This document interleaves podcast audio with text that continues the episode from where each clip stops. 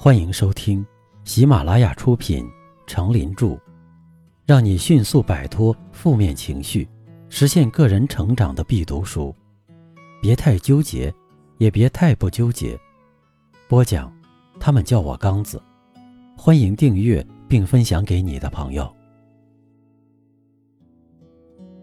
第二章，不狭隘，用心容纳善与恶。第五篇，让宽容成为一种习惯。世界上很少有人天生就有好脾气，但也没有哪个人天生脾气就非常糟糕。即使经过一定的教养，也不能加以改善，使之变成令人愉悦的好脾气。马修·亨利说：“我曾经听说有一对大虾的脾气都很急躁。”但他们在一起共同生活，却相安无事，过得舒适而安逸，因为他们制定了一条共同遵守的原则：一个人发怒时，另一个就保持冷静和宽容。大教育家苏格拉底，他一旦发现自己将要发火时，他就会降低声音来控制怒气。如果你意识到自己处于情绪激动的情况下，那么一定要闭紧嘴巴，以免变得更加愤怒。许多人甚至会因为过分的愤怒而死亡。突然的暴怒往往会引发一些突发的疾病。阿特姆沃德说：“乔治华盛顿可以称得上世界上最优秀的人了。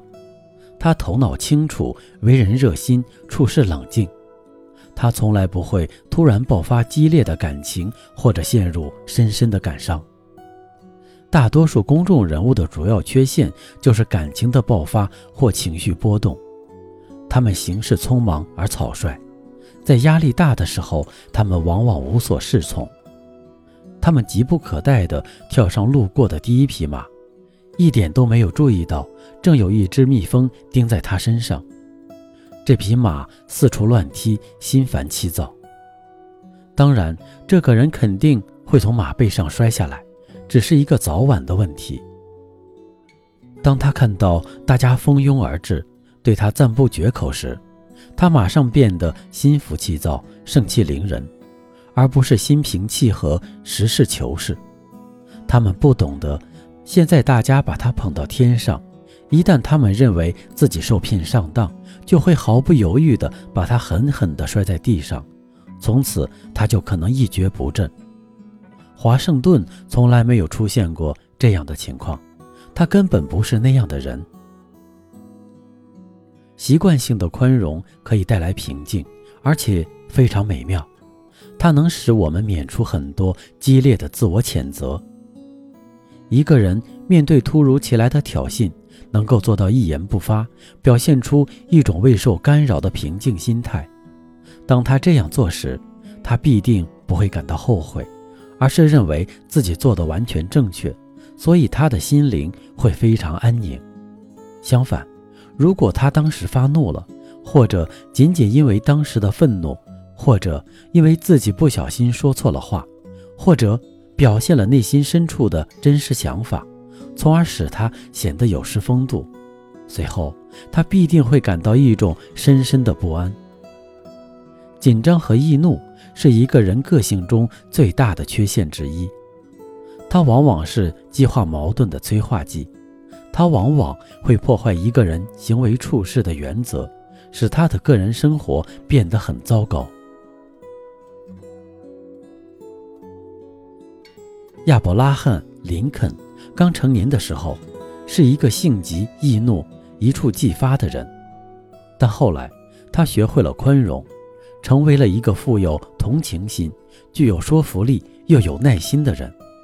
他曾经对陆军少校福尼说：“我从黑鹰战役开始养成了控制脾气的好习惯，并且一直保持下来，这给我带来了非常大的益处。”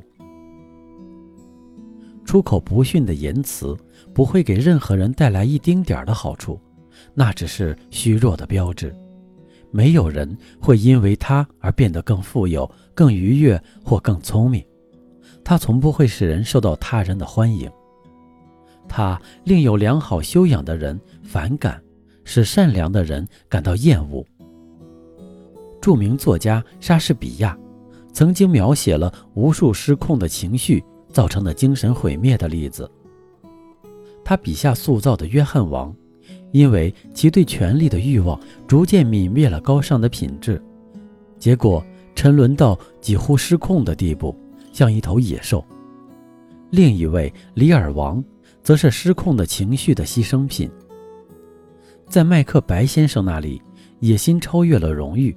甚至促使他走上谋杀犯罪的道路，而谋杀后的恐惧、懊悔与自责，又立即带来了可怕的报应。而奥赛罗是被自己嫉妒的怒火慢慢毁灭的。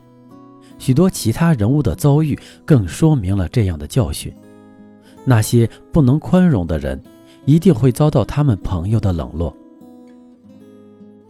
很多名人写下了无数文字。来劝诫人们要学会宽容。詹姆士·博尔顿说：“少许草率的词语就会点燃一个人、一家邻居或一个民族的怒火，而且这样的事情在历史上常常发生。许多的诉讼和战争都是因为言语不合而引起的。”乔治·艾略特则说。如果人们能忍着那些他们认为无用的话不说，那么他们无数的麻烦都可以避免。赫胥黎曾经说过这样的话：“我希望看到这样的人，他年轻的时候接受过很好的训练，有着非凡的意志力。应意志力的要求，他身体乐意尽其所能去做任何事情。他应头脑冷静，逻辑清晰。”他身体所有的力量就如同机车一样，根据其精神的命令，准备随时接受任何工作。不纠结的智慧。世界上没有人天生有那种不需要任何注意和控制的好脾气，但也没有哪个人天生脾气就十分糟糕。如果你意识到自己处于情绪激动的情况下，那么一定要注意控制自己，以免变得更加愤怒。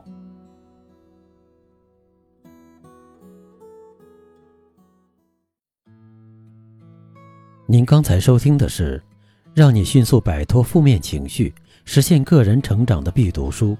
别太纠结，也别太不纠结。由喜马拉雅出品，程林著，播讲。他们叫我刚子。欢迎订阅这个专辑。感谢您的收听。